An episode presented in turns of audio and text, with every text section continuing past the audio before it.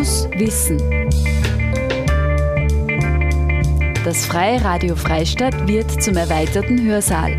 Wir bringen Vorträge und Podiumsdiskussionen ins Radio. Aus den Bereichen Gesundheit, Medien, Pädagogik, Ökologie und vieles mehr.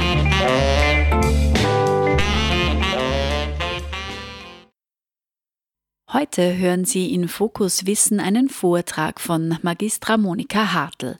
Sie war am 20. Mai 2021 zu Gast bei einer Web-and-Call-Veranstaltung der Krebshilfe Oberösterreich. Monika Hartl sprach zum Thema Umgang mit Angst nach einer Krebserkrankung. Angst ist eine ganz normale Reaktion auf ein schwerwiegendes, bedrohliches Ereignis und kann in allen Phasen einer Krebserkrankung in unterschiedlich starker Ausprägung vorkommen. Ist die Angst über lange Zeit sehr stark ausgeprägt, bedeutet das großen Leidensdruck.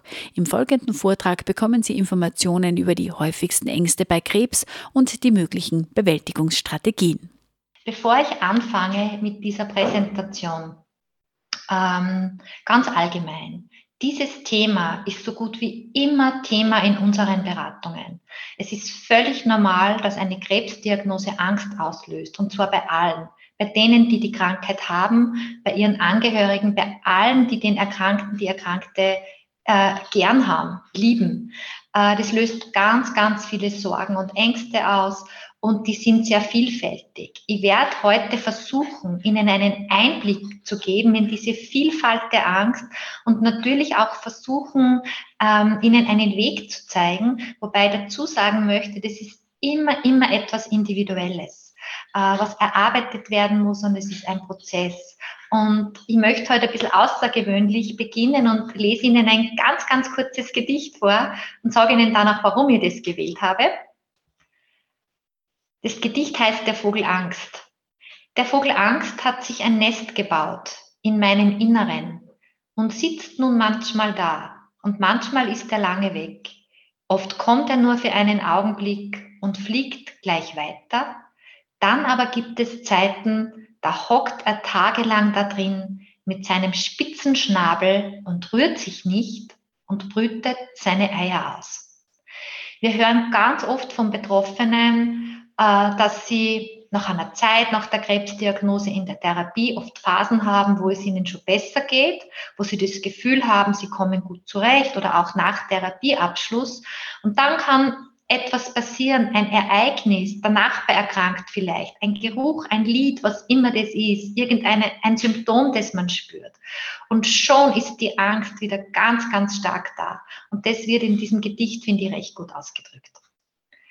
Die nächsten beiden Folien werden wir nur überfliegen. Das ist ganz einfach aus Wikipedia herausgeholt. Äh, ich werde das wirklich jetzt nur ganz kurz ansprechen, dass Sie das wissen. Angst ist ein Grundgefühl. Wir alle haben Angst. Also die Angst kann man auch nicht einfach loswerden und soll man auch gar nicht, ja. Aber sie taucht eben auf, weil sie eine wichtige Funktion hat, nämlich uns zu schützen wenn wir uns bedroht fühlen, wenn etwas Besorgnis in uns ausregt, äh, auslöst. Und das ist natürlich eine Krebsdiagnose. Und alle Symptome, die, Sie da empfinden, die körperlichen auch, sind ganz normal. Das zeige ich Ihnen auf der nächsten Folie. Ich habe nur ein paar, ein bisschen dicker geschrieben. Ähm, erhöhte Herzfrequenz, also Herzrasen, erhöhter Blutdruck, eine schnellere Atmung, Hitze- oder Kälteschauer. Manchen wird regelrecht übel, sie haben Atemnot. Wer schon einmal eine Panikattacke gehabt hat, der kann das beschreiben. Also da kann man oft gar nicht unterscheiden, um Gottes Willen, habe ich jetzt einen Herzinfarkt oder was passiert. Das ist eine ganz, ganz normale physische Reaktion auf Angst, die uns eigentlich vorbereitet, evolutionsgeschichtlich, entweder auf Flucht oder Angriff. Aber das braucht man natürlich nicht bei einer Krebsdiagnose. Wir kämpfen nicht, zumindest nicht jetzt gegen einen Säbelzahntiger, so wie es früher war, und wir laufen mal nicht davon und retten uns auf irgendeinen Baum. Aber unser Körper reagiert trotzdem immer noch so. So, wenn jetzt jemand oft nach langer, langer Diagnosesuche den Satz hört, sie haben Krebs, dann verändert das das Leben. Absolut. Also viele sagen ja, der Boden ist mir unter den Füßen weggezogen worden. Ich habe überhaupt nicht mehr klar denken können. Alles steht Kopf. Nichts mehr ist so, wie es war. Und Unsere Erfahrung ist, dass kaum eine andere Erkrankung so viel Ängste und Sorgen auslöst wie eine Krebsdiagnose. Und die wird als absolute Bedrohung erlebt. Diese Ängste können in jeder Phase auftauchen. Wir werden uns die jetzt miteinander anschauen und eben in ganz, ganz unterschiedlicher Ausgeprägtheit. Und wir Menschen sind natürlich einzigartig und genauso ist es eben auch wichtig, äh, einen eigenen Weg zu finden, damit umzugehen. Wir beginnen jetzt einmal damit, jemand hat die Diagnose erhalten und weiß jetzt schon, ich habe eine Krebserkrankung. Was passiert? Allein das Wort Krebs löst sofort Bilder aus, damit verbunden natürlich Gedanken und Gefühle. Also man muss nur überlegen, wenn man hört oder früher mal gehört hat, der Nachbar, ein Freund, Arbeitskollege hat Krebs. Was löst das in einem aus? Und was stellt man sich darunter vor? Wie schaut jemand aus, der Krebs hat? Sofort ist das da. Die Krebsdiagnose wird oft als Lebensbedrohung erlebt. Also man sagt, um Gottes Willen, schaffe ich das, kann ich da wieder gesund werden. Es taucht auch, bitte verzeihen Sie mir meine Direktheit, aber das ist so, sehr oft auch immer noch diese Verbindung auf. Krebs kann auch Sterben bedeuten. Das ist einfach sofort da und es braucht da Zeit, dass man auch wieder Sicherheit und Vertrauen bekommt und auch ein Vertrauen bekommt, dass man auch gesund werden kann. Das geht nicht gleich. Es löst Unwissenheit und Überforderung aus, total viel Hilflosigkeit und ein absolutes Chaos im Kopf. Was habe ich jetzt zu tun? Was soll ich als erstes machen? Mit wem muss ich darüber reden? Und, und, und. Wen soll ich informieren? Wer ist für mich da? Dann ist man in einer Phase, gehen wir jetzt einmal davon aus, wo mir das schon gut erklärt worden ist, wo ich im Idealfall auch alle Fragen stellen konnte zu meiner Erkrankung und wo mit mir auch schon besprochen worden ist, welche Therapie ist jetzt geplant, was wird gemacht und warum wird das gemacht. Und dann geht's aber weiter. Sie sehen da die Strichmännchen, also mit den vielen Fragezeichen und bei dem zweiten steht eben drüber Normalität, Alltag und Sicherheit und die drei Begriffe, das sieht man, glaube ich, sehr schlecht, sind eigentlich durchgestrichen, weil das alles findet gerade nicht statt. Ich habe keinen normalen Alltag, also keine Normalität und eine Sicherheit empfinden die wenigsten am Anfang in dieser Situation. Und dann kommen die neuen Ängste und Fragen. Was habe ich denn für Heilungschancen? Viele googeln dann oder schauen sich Statistiken an. Wie ist denn die Überlebensrate bei meiner Erkrankung? Wie werden denn die Therapien sein? Sind die sehr anstrengend? Was werde ich da für Nebenwirkungen haben? Oh Gott, wie geht's mit meinem Arbeitsplatz weiter? Wird der so lang freigehalten für mich? Muss ich Angst und Sorge haben, dass ich gekündigt werde?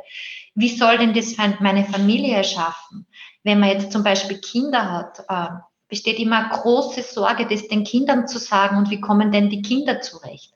Und die Erkrankten machen sich ja nicht nur Sorgen um ihre Gesundheit, sondern auch oft um ihre Familienangehörigen. Ja.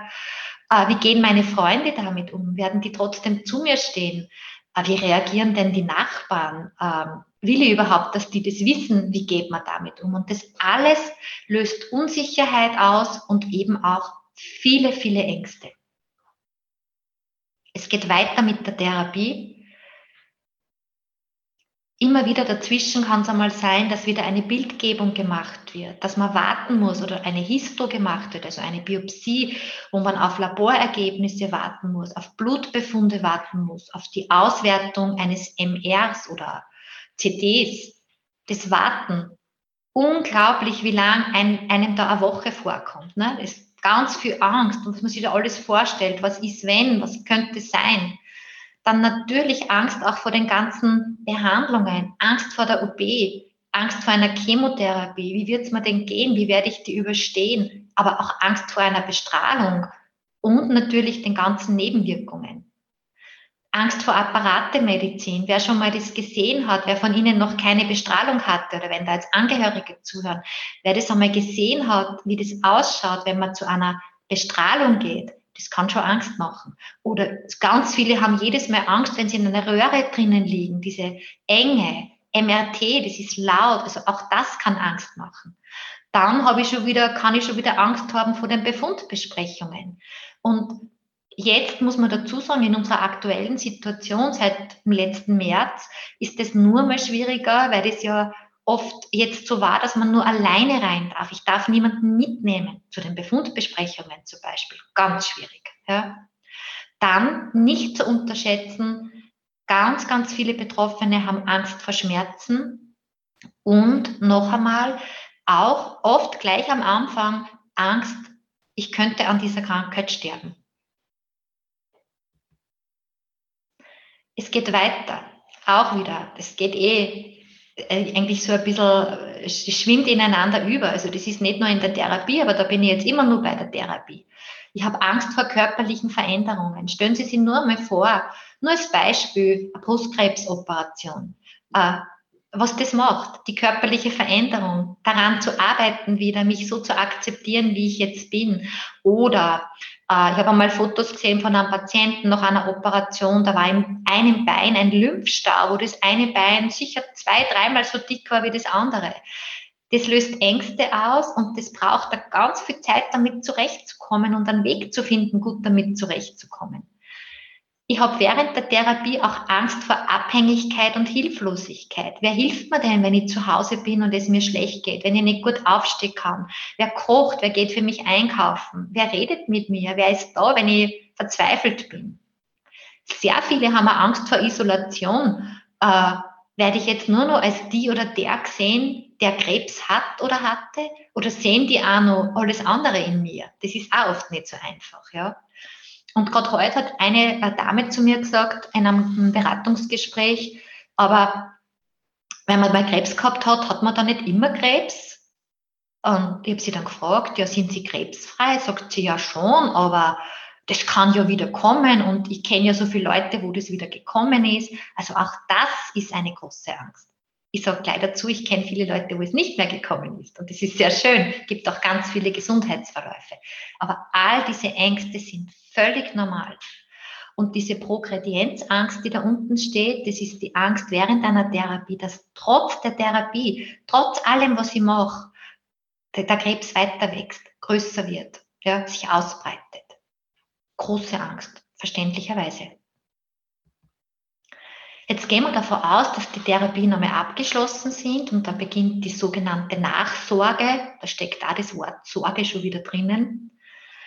Ähm, da ist fürs Umfeld manchmal so, die Angehörigen, die Freunde sagen, ja, super geschafft, alles wie früher. Ich sage klein nein. In den seltensten Fällen fühlen sich Betroffene wieder so wie früher. Natürlich verändert das was, was ich erlebt habe. Und dann geht's los. Bin ich jetzt wieder gesund? Kann ich das sagen? Äh, wie ist es mit meiner Kraft? Kann ich wieder so Sachen machen, wie ich sie früher gemacht habe, normal arbeiten? Äh, dann kommt die Rezidivangst. Ich bin zwar jetzt krebsfrei, aber kommt es vielleicht wieder? Könnte ja sein, so wie die heute gesagt hat, ich kenne ja viele, wo das wieder gekommen ist. Im Endeffekt hat es mir zwei genannt, wo das wieder gekommen ist und dann noch mehr, die sie kennt, äh, wo es nicht mehr gekommen ist. Das war halt ganz wichtig. Ne? Dann haben ganz viele Angst nach der abgeschlossenen Therapie. Jetzt muss ich aber alles richtig machen. Ich muss gesund leben. Ich muss mich gut ernähren. Ich muss mich regelmäßig bewegen. Ich habe Angst davor, was falsch zu machen, weil wenn ich was falsch mache, könnte der Krebs wiederkommen. Das ist natürlich auch eine Angst. Ja. Dann äh, hat man Sorge, wie sind denn jetzt die, die Kontrolltermine? Ähm, Vorher waren wir ja relativ regelmäßig im Krankenhaus, ist immer angeschaut worden und plötzlich sind es drei Monate, sechs Monate, vielleicht sogar ein Jahr, dass man auch da schaut, passt das für mich oder löst das große Unsicherheit aus? Und wenn ja, dass man wirklich das auch anspricht und dem Arzt sagt, man, das dauert mir zu lang, ich, ich brauche dazwischen auch noch was, um mich sicher zu fühlen. Und dann überhaupt die Zerrissenheit, dass man ja einerseits einen Wunsch danach hat, dass nachgeschaut wird, ob alles nach wie vor in Ordnung ist. Auf der anderen Seite aber Angst vor diesen Kontrollen hat. Und wenn zum Beispiel so Nachsorgetermine sind, und das kann drei, vier, fünf Jahre nachher sein, ist es ganz normal, dass da die Angst davor wieder stärker ist. Das ist ganz, ganz normal und das werden viele von Ihnen wahrscheinlich bestätigen können, dass das immer sehr aufgeregte Zeit ist bis man dann die Befundbesprechung und die Bestätigung wieder hat. So, und jetzt, Angst ist eine ganz normale Reaktion auf die Krebsdiagnose, was ich am Anfang gesagt habe, der Krebs ja als Bedrohung erlebt wird. Und hinter jeder Angst steht natürlich der Wunsch, dass meine Befürchtung nicht eintritt. Ich gebe Ihnen jetzt ein Beispiel. Wer Kinder hat, äh, jugendliche Kinder hat oder schon erwachsene Kinder hat, wird das verstehen. Wenn man Kinder hat und die fangen an fortzugehen, schrecklich am Anfang. Ne? Man schläft mit einem Auge und einem Ohr und stellt sich hundert Sachen vor, die passieren könnte, könnten und ist erst wieder so wirklich beruhigt, wenn man die Haustür hört und weiß, so Kind ist zu Hause und ist im Bett. Ja? Ähm, das würde aber lange Zeit so gehen und das kann man wirklich, wirklich erschöpfen. Und da braucht es auch ein Grundvertrauen, ja, dass man sagt, wird schon alles gut gehen und ich setze mich dann damit auseinander, falls wirklich etwas passiert. Und dahinter steht natürlich der Wunsch, dass keine meiner Befürchtungen eintritt. Und man möchte irgendwie doch wieder schlafen in den Jahren, wo die Kinder fortgehen. Nicht immer so halb. Was kann Angst jetzt mit uns machen? Angst kann uns extrem einengen. Sie kann uns lähmen. So, Sie kennen sicher das Bild, so wie die Maus vor der Schlange, wo man das Gefühl hat, ich kann nicht denken, ich kann nicht reden, ich kann mich nicht wehren, ich, ich weiß überhaupt nicht, was richtig und was falsch ist. Man fühlt sich re regelrecht gelähmt. Ja. Es kann uns sprachlos machen. Man ist in einer Situation, wo man etwas hört, man ist ängstlich, man findet keine Worte, die kommen oft erst viel, viel später. Das ist in Arzt-Patient äh, manchmal so, wo man sich denkt, das hätte ich doch so gern noch gefragt, aber in dem Moment waren die Worte einfach nicht da. Das kann mich eben sprachlos machen. Ja. Es kann, wenn ich sehr lang geplagt bin von Angst, mich richtig, richtig hoffnungslos machen, bis hin zu einer Depression auslösen. Also es gibt ja auch so eine Belastungsdepression, wo man einfach das nimmer schafft und man keine Ressourcen hat und keine Strategien findet, damit umzugehen. Kann das eben wirklich dahin gehen, dass man sagt, ich bin völlig in der Losigkeit, kraftlos, motivationslos, schlaflos, appetitlos, bis hin zu sinnlos und so weiter. Also es kann Riesenausmaße annehmen. Es gibt aber auch die Situation, dass jemand die Angst, sie die Angst gar nicht eingesteht, nicht einmal sich selbst, geschweige denn einmal darüber spricht. Und das sind eben so Angstabwehrmechanismen, dass man sagt, geh ich doch nicht, warum soll ich Angst haben, es passt ja alles. Oder der sagt, ja, kein Wunder, dass ich Angst habe, weil das und das hat ja nicht funktioniert und man findet immer einen, einen Schuldigen dafür. Oder man vermeidet es einfach und sagt, da ich rede nicht drüber und denke nicht nach. Ja, also das gibt es einfach nicht. Dann kann es schon mal sein, dass das irgendwann ziemlich konzentriert daherkommt. Oder was ich einmal erlebt habe, diese Identifikation mit dem Aggressor, hat einmal eine Patientin zu mir gesagt, äh, das Ganze ist ja jetzt passiert, weil ich so ein Lotterleben gelebt habe. Ja, und deswegen äh, geht es mir jetzt so schlecht. Also sie gar nicht getraut, sie einzugestehen, dass sie eigentlich wahnsinnige Angst hat vor dem, was da jetzt passiert. Oder was ich auch manchmal erlebe, dass äh, Patienten in die Beratung kommen und sagen, mir geht's recht gut, aber in meiner Familie sind alle so ängstlich, das ist nicht mehr zum Aushalten. Ja. So, was macht jetzt eine Krebsdiagnose? Die erschüttert das Vertrauen in die eigene Gesundheit. Jetzt habe ich ganz normal gelebt, normal gesund gelebt, mich normal bewegt, nicht äh, übermäßig geraucht, vielleicht sogar gar nicht geraucht, einen verantwortungsvollen äh, Umgang mit Alkohol und trotzdem kriege ich Krebs. Wie kann denn das sein? Und das erschüttert das Vertrauen in die eigene Gesundheit. Und jetzt muss man sich vorstellen, das wird nicht so schnell wieder aufgebaut. Das braucht wirklich viel Zeit. Und Sie lesen dort schon dreimal das Wort Vertrauen. Der Gegenspieler zur Angst ist natürlich das Vertrauen. Und jetzt braucht es Zeit, wenn es mir wieder gut geht und ich krebsfrei bin, dieses Vertrauen in die Gesundheit wieder aufzubauen. Und was natürlich auch schon manchmal passiert, dass ein Krebs nicht vollständig entfernt werden kann. Manchmal ist ein Tumor nicht operabel, dass man in einer Art Erhaltungstherapie ist und dass man dann das Vertrauen bekommt, auch mit der Erkrankung leben zu können, braucht ganz viel Zeit und man kann es natürlich nur im eigenen Tempo machen, das Ganze. Und ich habe Ihnen da einen, ein Zitat dazu geschrieben, das ich sehr mag. Man kann einem Menschen nicht den Boden unter den Füßen wegziehen und erwarten, er werde sich normal benehmen. In der Situation ist man in einem emotionalen Ausnahmezustand. Das ist so. So, und jetzt möchte ich Ihnen eine Möglichkeit, äh, wie man Angst sehen kann, erklären. Und ich habe da einen kleinen, versucht, einen kleinen Bodyguard zu machen, da steht Security. Ich erkläre das immer so, wenn jemand eine Krebsdiagnose bekommt, dann taucht in der Situation der eigene Bodyguard auf. Und dieser Bodyguard taucht ja auf, weil ein Anschlag auf sie verübt worden ist, nämlich auf ihre Gesundheit. Der ist jetzt da. Der hat eine ganz wichtige Funktion, nämlich auf sie und ihre Gesundheit aufzupassen. Im Grunde geht es um Achtsamkeit und um Vorsicht. Das kann aber sehr anstrengend sein. Also das kann dann so sein, dass man, man merkt was. Gib jetzt ein Beispiel. Man sieht ein Muttermal. Ja? Ah, das habe ich gestern noch nicht gehabt. Ja? Der Bodyguard wird sofort aufmerksam und sagt, schau her, da ist was. Ja?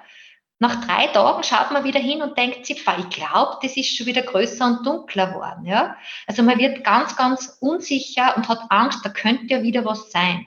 Und in dem Fall wäre natürlich es sinnvoll, auch zu sagen, bevor ich da lang quäl und vielleicht nur ein halbes Jahr bis zur nächsten Kontrolle habe, lasse ich das im Vorfeld abklären.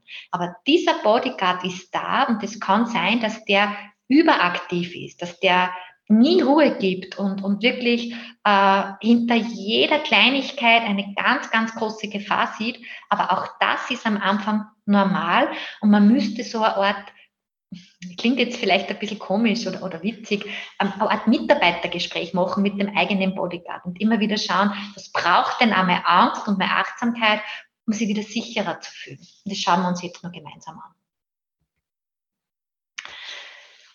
So, Psychologie redet sie ja wahnsinnig leicht. Ne? Das Umsetzen ist natürlich immer sehr schwierig und ist immer ein Prozess. Kann einmal besser gelingen, dann kann es wieder Phasen geben, wo es nicht so gut gelingt. Auch das ist ganz normal. Aber jetzt schauen wir mal in die Theorie rein, was kann denn helfen? Alles, was Ihrem Gefühl von Unsicherheit entgegenwirkt, kann die Angst zumindest erträglicher machen mal prinzipiell, dass man wirklich schaut, was brauche ich, um mich sicherer zu fühlen. Und zwar in allen Bereichen. Es kann, können Untersuchungen sein, Gespräche mit der Familie, am Arbeitsplatz, wie auch immer.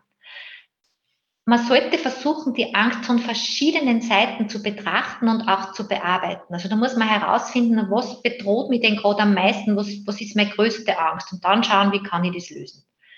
In der Theorie, sind wir wieder bei den Begriffen Vertrauen, wäre es eine ganz große Hilfe und sollte eigentlich auch so sein, egal wo sie behandelt werden, dass sie prinzipiell sie gut aufgehoben fühlen, dass sie ein gutes Gefühl haben und sagen, mein Behandlungsteam, das besteht ja meistens aus einem ganzen Ärzteteam, die schauen gut auf mich und die bieten mir die beste Therapie an, die es zum jetzigen Zeitpunkt gibt, immer in Absprache mit mir. Und die haben mir das auch so gut erklärt, dass auch ich ein Vertrauen in die Therapie habe und sowas wie eine innere Zustimmung. Ich bin mit dieser Therapie einverstanden, obwohl es gerade sehr anstrengend ist und vielleicht eine starke Nebenwirkungen hat. Aber weil ich es gut verstehe und ein Vertrauen habe, bin ich einverstanden damit und mache das. Und das nächste, was ganz, ganz wichtig ist, ist ein Vertrauen zu haben in mich selbst und in meinen Körper, dass der das auch schaffen kann, dass ich das schaffen kann und dass ich durch diese Zeit gut durchkomme und dass es dann auch wieder besser werden wird. Wie kann sowas funktionieren? Äh, Sie haben das Recht, sich die Information zu ihrer Krankheit und ihrer Therapie zu holen, die sie haben wollen. Ich sage das extra so, weil da sehr unterschiedlich damit umgegangen wird. Es gibt Betroffene, die wollen alles wissen, bis ins kleinste Detail. Und mir fällt jetzt zum Beispiel ein Patient ein, den habe ich aber Sachen gefragt und dann hat er gesagt, die kann ich alle nicht beantworten, das will ich nämlich alles gar nicht wissen. Mir genügt das, was meine Ärzte sagen, da haben sie den Befund, sie können da reinschauen, wenn sie das wissen wollen, aber ich will es nicht wissen. Also auch da jeder geht seinen eigenen Weg. Ja? Das kann ich auch nur so machen. Dann habe ich da einen Satz aufgeschrieben, der heißt Klarheit vor Harmonie. Das finde ich ganz wichtig, dass man Dinge direkt anspricht. Auf die Gefahr hin, dass vielleicht mein Gegenüber das nicht so super findet. Also, dass ich meinen Angehörigen direkt sage, was ich brauche, was ich nicht möchte. Oder auch in, einem, in einer Arzt-Patienten-Kommunikation, dass ich ganz, ganz klar sage, was ich möchte und was ich nicht möchte. Manche sagen dann, nein, ich will das nicht und ähm, ich will nicht lästig sein oder, oder ich möchte nicht unangenehm auffallen oder wie auch immer. um das geht's gar nicht, sondern es ist ganz wichtig, dass sie ihre Bedürfnisse mitteilen und dass sie auch ganz, ganz ehrlich, auch im Krankenhaus, wirklich das sagen, wovor sie Angst haben und dass sie Angst haben. Umso besser kann man auf sie eingehen und das auch respektieren und darauf Rücksicht nehmen. Deswegen auch die Frage, was macht man denn gerade Angst? Das ist manchmal gar nicht so einfach dahin zu schauen, wenn Sie an die äh, vorherigen Folien denken, wo da diese, äh, diese Strategien aufgeschrieben worden sind, wie man Angst ein bisschen wegschieben kann. Sie damit auseinanderzusetzen, ist halt nicht immer einfach. Das heißt, der, die Angst auch ausdrücken und ansprechen, ihr einen Namen geben. Da fällt mir immer das Märchen vom Rumpelstilzchen ein. Ne? Das Rumpelstilzchen ist so lang mächtig, solange es nicht beim Namen genannt wird. In dem Moment, wo die Prinzessin den Namen gewusst hat, ist es verschwunden. Also Angst ähm, wird begreifbarer und es lassen sich eher Abhilfen beschaffen, wenn man sie benennen kann und wenn man weiß, was es ist. Und manchmal kann es sehr hilfreich sein, das passiert da bei uns in der Beratung ganz oft, wenn der Betroffene, wenn die Betroffenen natürlich damit einverstanden sind, dass wir auch gemeinsam wirklich alle möglichen Varianten einmal miteinander durchdenken, durchbesprechen, mit allen Möglichkeiten und uns das anschauen. Auch das nimmt manchmal den Druck raus und sagt, okay, aber für alle möglichen Varianten habe ich jetzt für mich einen Weg gefunden, wie ich vielleicht damit umgehen kann. Ja. Und ein ganz großer Unterschied ist, wenn es um Angst geht, ob ich jetzt sage, ich habe Angst oder die Angst hat mich. Was ich damit meine ist, es geht jetzt gar nicht darum, dass sie ihre Angst loswerden sollen. Das wird schwierig werden. Eine Patientin hat einmal zu mir gesagt, ich habe so lange versucht, die Angst loszuwerden und ich bin draufgekommen, mir geht's wie, wie äh, dem Peter Bahn in Schatten die wird man nicht los, die ist ja da. Es geht eher darum, wie kann ich einen Weg finden, mit ihr umzugehen, dass sie nicht ständig vordergründig ist oder so riesengroß ist und eben mich so in meinem Alltag beeinträchtigt und ständig in meinen Gedanken ist, dass nichts anderes mehr zulässt. Weil dann wäre die Situation, die Angst hat mich und das wäre natürlich gar nicht gut. Ich habe jetzt ein Bild für Sie, so ein Angstbild. Sie sehen da das Rotkäppchen mit dem bösen Wolf. Habe das heute zum Beispiel einer Patientin auch gezeigt, das Bild, weil sie eben so geplagt ist von Ängsten in vielerlei Hinsicht und sie dann gesagt hat, ich kann überhaupt nichts machen, ich kann nicht einmal einen schönen Tag spazieren gehen, ohne dass die Angst mitgeht. Sie ist immer, immer da. Und dann habe ich das Bild geholt und habe gesagt, das ist jetzt so wie der böse Wolf, ja, das Rotkäppchen würde jetzt gehen und der böse Wolf verfolgt sie und sie spürt den ständig in ihrem Nacken und fühlt sich natürlich bedroht. Jetzt der zweite Teil des Bildes. Was könnte ich machen? Ich sage es nur mal dazu. Es redet sich leicht. Das Umsetzen ist natürlich schwer, aber so ein bisschen als Motivation und Anregung. So. Das Rotkrebschen stellt sich der Angst und sagt jetzt so mehr oder weniger sinngemäß, hey, wenn ich meine Oma besuche und da im Wald spazieren gehe, brauche ich die jetzt nicht. Ich will jetzt eine sorgenfreie Zone haben. Ich will jetzt eine Stunde haben mit meiner Oma, wo ich nicht über dich nachdenke und du nicht mein Begleiter bist. Ja? Und das ist was, was man da sieht, so spielerisch, Märchen natürlich, kann man sehr wohl umsetzen, wenn man Ressourcen findet, damit umzugehen. Sowas ist wirklich möglich und gelingt, ähm, wenn man es öfter macht, immer besser und besser. Eine Patientin hat einmal das so genannt, sie hat gesagt, es war so schön, wie ich es einmal geschafft habe, eine halbe Stunde einmal nicht an alles zu denken, was mich sorgt. Und ähm, aus einer halben Stunde sind einmal zwei Stunden geworden, dann schon einmal ein halber Tag, ein Wochenende, wo sie sich so sorgenfreie Zonen geschaffen hat. Das wäre so ein Beispiel dafür.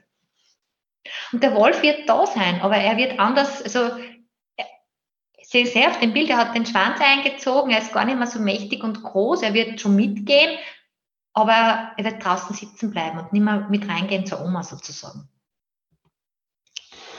So, das ist das, was ich gemeint habe, dass es nicht unbedingt darum geht, gegen die Angst zu kämpfen oder sie loswerden zu wollen, sondern dass sie wirklich auch verstehen, warum habe ich denn die Angst? Es ist ja völlig normal, wenn ich eine Krankheit habe, die so eine Bedrohung auslöst in mir, dass die Angst auftaucht und dass ich das auch akzeptiere und das anerkenne, dass die Angst eine Funktion hat. Ja, die Angst hat eben die Funktion, auf mich aufzupassen, auf meine Gesundheit aufzupassen. So wie zum Beispiel Wut, wenn man so ganz wütend ist, die Funktion hat, eher äh, auf Distanz zu gehen, also Distanz zu schaffen. Gefühle haben immer eine Funktion. Ja? Also es geht darum, lernen, mit der Angst umzugehen und auch mit der unterschiedlichen Ausgeprägtheit umzugehen, so wie es am Anfang in dem Gedicht vorkommt. Ne? Manchmal kommt der Vogel kurz, der Vogel Angst und fliegt wieder weg, und manchmal bleibt er sitzen und brütet und piekst mich mit dem Schnabel und geht und geht nicht weg. Ja? Dass man auch weiß, warum ist das jetzt so? Mir hat zum Beispiel jetzt jemand angerufen vor ein paar Tagen und hat gesagt, äh, jetzt ist eine, sie hatte Krebs, ihr geht es jetzt gerade gut, aber jetzt ist bei einer Freundin Krebs diagnostiziert worden und ähm, äh, zu ihrer Sorge um die Freundin sind ihre eigenen Ängste jetzt alle wieder aufgetaucht. Ganz verständlich und normal, ja dass man das auch weiß. Man muss sich das vorstellen wie in einer Schneekugel, die durchgeschüttelt wird. Und diese Gefühle, die sind ja gespeichert sozusagen in uns und können eben durch so ein Ereignis wieder stärker werden. Und das kann dann nach 20 Jahren noch sein. Das ist einfach so. Aber das ist jetzt auch ein Satz von einem Angehörigen, der hat gesagt, es ist mir unendlich wichtig, dass wir uns die Handlungsfähigkeit erhalten, dass wir nicht die ganze Zeit nur überlegen, geht das, ist das möglich, da ist ja die Krankheit, ah, da bin ich da noch gesund, kann ich mir das erlauben, reicht die Kraft, sondern er sagt, ich will mir die Sorge und die Angst nicht überall mit hinnehmen und ich entscheide noch, was ich mache und was ich nicht mache und nicht die Angst entscheidet, was ich mache und was ich nicht mache. Ja? Und dass man eben herausfindet, was tut denn mir gut und welche persönlichen Bewältigungsstrategien habe ich denn überhaupt? Oder brauche ich neue? Man muss sie übrigens sowieso, wenn man eine Diagnose kriegt, auch neu kennenlernen. Eine Situation, wenn man das das erste Mal hat, hat man ja vorher noch nicht durchgemacht. Und da ähm, ist ein Ausnahmezustand und da braucht es auch andere Strategien als die, die vielleicht vorher in der Normalität funktioniert haben. So, ich zeige Ihnen jetzt da ein paar so Strategien auf, wie man sozusagen eine Entängstigung schaffen kann. Wie gesagt, das ist immer sehr allgemein. Man muss individuell immer schauen, was passt zu mir und wie kann ich das am besten herausfinden, beziehungsweise muss man es einfach ausprobieren. Was immer helfen kann, ist, wenn ich Nähe und Kontakt halte, wenn ich Beziehungen habe, ein Umfeld habe, äh, das mich da gut äh, begleitet in dieser Zeit und zwar begleitet und nicht mir sagt, was richtig und was falsch ist, sondern den Weg mit mir geht. Und da erlebe ich als Unterstützung als einen ganz, ganz wichtigen Faktor, äh, der mich entstressen kann, ja, wo ich mich sicher fühle, geborgen fühle, äh, sehr, sehr hilfreich. Was auch ganz wichtig ist, ist, äh, eine Krebsdiagnose nimmt einem momentan schon relativ viel Autonomie. Man fühlt sich ja ausgeliefert. Man muss machen lassen, sozusagen, die Behandlungen und so weiter. Vergessen Sie aber nie, die Autonomie geht nicht wirklich verloren. Ja, sie verändert sich natürlich, aber sie dürfen als Patientin, als Patient immer auch mitentscheiden, mitreden, äh, auch äh, etwas in Frage stellen oder eben hinterfragen, damit sie, so wie ich am Anfang auch gesagt habe, sowas wie eine innere Zustimmung finden. Ja, und lassen Sie sich diese Autonomie und Handlungsfähigkeit niemals nehmen. Also das muss man sich wirklich bewusst machen. Die ist trotzdem da und die funktioniert besonders gut, wenn man eben eine vertrauensvolle Arzt-Patienten-Kommunikation hat in dieser Zeit dass man eben wirklich ehrlich sagen darf, wie es einem geht, nicht nur körperlich, sondern auch psychisch. Und dass ich mir auch erlaube, mich mit all den Themen auseinanderzusetzen, die auftauchen. Ja? Und dass ich vielleicht, es ist wieder etwas, was oft leichter gesagt als getan ist, äh, die Therapie, die Nachsorge, alles, was da jetzt folgt, als Herausforderung sehe und nicht unbedingt als Bedrohung. Ein Patient hat einmal zu mir gesagt, er ist beruflich immer mit Projekten beauftragt und er hat jetzt erfahren, dass er Krebs hat. Er ist jetzt mitten in der Therapie und er hat für sich jetzt festgelegt, okay, jetzt geht es um das Projekt wieder gesund werden und das hat jetzt für ihn oberste Priorität.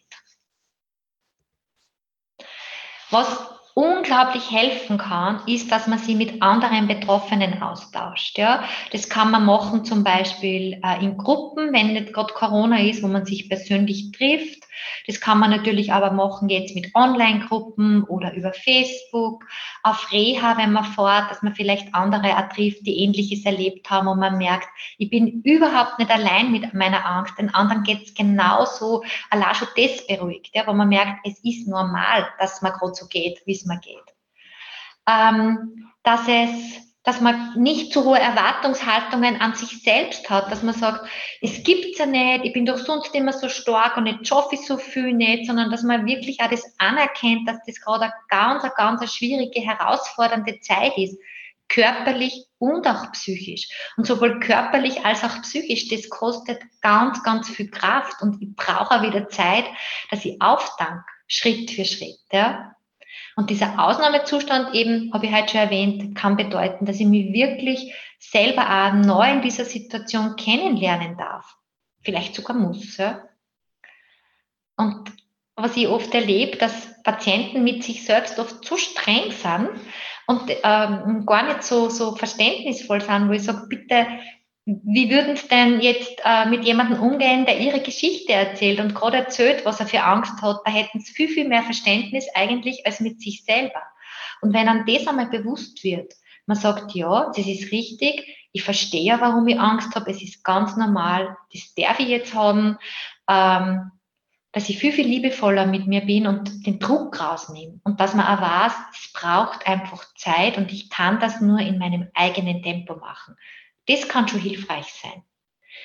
Wenn es alleine nicht geht, bitte, bitte, trauen Sie sich, gehen Sie wohin, lassen Sie sich helfen. Äh, natürlich können das Freunde, es kann Familie sein, es kann auch bei uns sein, ja, dass Sie zu einem Beratungsgespräch kommen. Aber es kann wirklich, wirklich hilfreich sein. Äh, entschuldigen Sie jetzt den Ausdruck, ich sage das in den Worten eines jüngeren Patienten, der ruft immer an und sagt, ich brauche wieder einen Termin zum Auskotzen. Er braucht es einfach, danach geht es ihm besser. Ja? Und ich habe dann nur einen netten, ein nettes Zitat. Der Therapeut ist der geliehene Freund des Patienten. So, wenn ich mich da gut aufgehoben fühle, dann sollte das so sein. Wie kann ich denn gut für mich sorgen und das herausfinden, was ich brauche? Also ich nenne das so eine regelmäßige Bestandsaufnahme. Sie sehen das, meine, Sie sehen ja nur einen Teil von mir, aber ich wechsle immer wieder die Beine, die ich übereinander geschlagen habe, weil ich jetzt zum Beispiel spüre, körperlich, äh, es druckt jetzt ein bisschen am Knie, dann kann ich ganz einfach Abhilfe schaffen, indem ich meine Position verändere. Ja? Also körperlich, wenn wir Schmerzen haben, kann man das relativ klar äh, benennen und kann sich auch Hilfe holen, wenn man sagen kann, da tut's weh. Mit der Psyche ist das gar nicht so einfach, aber da ist auch ganz wichtig nachzuspüren, wie geht's mir denn gerade? Wie fühle ich mich denn gerade? Gibt's was, was mich beunruhigt? Bin ich gerade schlaflos? Bin ich ständig aufgeregt oder habe ich ständig das Gefühl, so sage ich jetzt auch in den Worten von einem Patienten, ich bin gleichzeitig auf der Kupplung und am Vollgas. Ich komme nicht zur Ruhe, komme aber keinen Zentimeter weiter. Ja? Also die Frage, was brauche ich, um mich sicherer zu fühlen? Und ich habe das Beispiel reingebracht, die Abstände der Nachsorgetermine. Mir hat einmal Herr erzählt, er hat nach seiner Erkrankung am Anfang alle drei Monate einen Kontrolltermin gehabt, war immer alles super in Ordnung. Und dann sagt der Arzt zu, mir, zu ihm, so, der nächste äh, Termin ist in sechs Monaten. Und er hat sofort gemerkt, oh Gott, sechs Monate, das halte ich nicht aus. Also sein Bodyguard hat sofort gesagt, oh, das geht nicht. Sechs Monate keine Kontrolle, das geht nicht. Und er hat das dem Arzt auch sofort gesagt und gesagt, ich glaube nicht, dass ich das schaffe. Ne? Die haben das besprochen, für und wieder abgecheckt und haben sie in der Mitte getroffen. Ja. Mittlerweile, ich kenne den schon sehr lang, es ist schon das zehnte Jahr, geht er noch, er müsste nicht mehr, aber für sich noch einmal im Jahr lasst er sich noch durchchecken und das geht ihm sehr gut. Aber auch das ist was, dass ich auch ansprich, ich brauche mehr, mir reicht das nicht, ja, weil sonst bin ich immer in Sorge, es lässt mich nicht mehr los. Das ist jetzt etwas, mh, hm, heute ist vielleicht ganz gut, wenn man mit Schirm rausgeht, aber ich sehe den Schirm jetzt auch ein bisschen so als, als Angst, ja. Also, dass man den Schirm nicht immer mitnimmt, dass man wirklich sagt, heute mache ich einmal was, so wie bei dem Rotkäppchen, ich besuche jetzt die Oma und die Angst und die Sorge geht nicht mit. Dass ich mir das wirklich einmal traue, eine sorgenfreie Zone zu schaffen und sagen, Na, es gibt was, wo ich den Kopf freikriege. Es gibt Menschen, wenn ich mit denen zusammen bin, dann kommt man nachher drauf, vor, ich habe jetzt wirklich die letzte Stunde überhaupt nicht über das nachgedacht und mich gar nicht ängstlich gefühlt oder sorgenvoll gefühlt. Sowas braucht man. Das wird für jeden was anderes sein. Und es kann sich ja immer wieder ändern. Das heißt, wie kann ich da drauf kommen? Indem ich mir immer und immer wieder die Frage stelle, wer und was tut mir im Moment gut und auf der anderen Seite, wer und was tut mir im Moment nicht gut. Und da darf ich ja Nein sagen. Ja? Und auf der Seite, wer und was tut mir gut, kann man aus dem Vollen schöpfen. Also wirklich, weil so schafft man es wieder aufzutanken und auch genug Kraft zu haben und mit all den Belastungen, Ängsten und Sorgen, die durch und nach einer Krebsdiagnose da sind, bestmöglich zurechtzukommen. Ja, und versuchen Sie, so gut es geht, den Fokus auf das zu legen, was trotzdem gerade möglich ist und nicht auf das, was gerade nicht geht. Weil wenn ich mich auf das konzentriere, was man die Therapie gerade nimmt oder die Diagnose oder zum Beispiel Corona ist ja auch so ein Beispiel, dann wird man sehr schnell vielleicht trübsinnig ja, und mh, mm, geht es dann nicht so gut. Wenn ich aber schaue, was ist innerhalb des Rahmens trotzdem möglich, was macht mir trotzdem Freude, geht es einem gleich ganz anders. Und ich kann es ja eh nicht ändern. So, das ist immer der Versuch, das Beste draus zu machen. So, und jetzt sind wir schon fast am Ende von der Präsentation. Ähm, ich habe jetzt noch ein Zitat von der Astrid Lindgren von, aus Pippi Langstrumpf, die ich sehr, sehr liebe, auch als schon Oma liebe ich immer noch sehr die Pippi Langstrumpf, das wird nie aufhören. Und das ist ein Satz, der bei uns in der Arbeit hängt, äh, äh, auf einer Flipchart sozusagen. Da steht drauf, das habe ich noch nie vorher versucht. Also bin ich völlig sicher, dass ich es schaffe.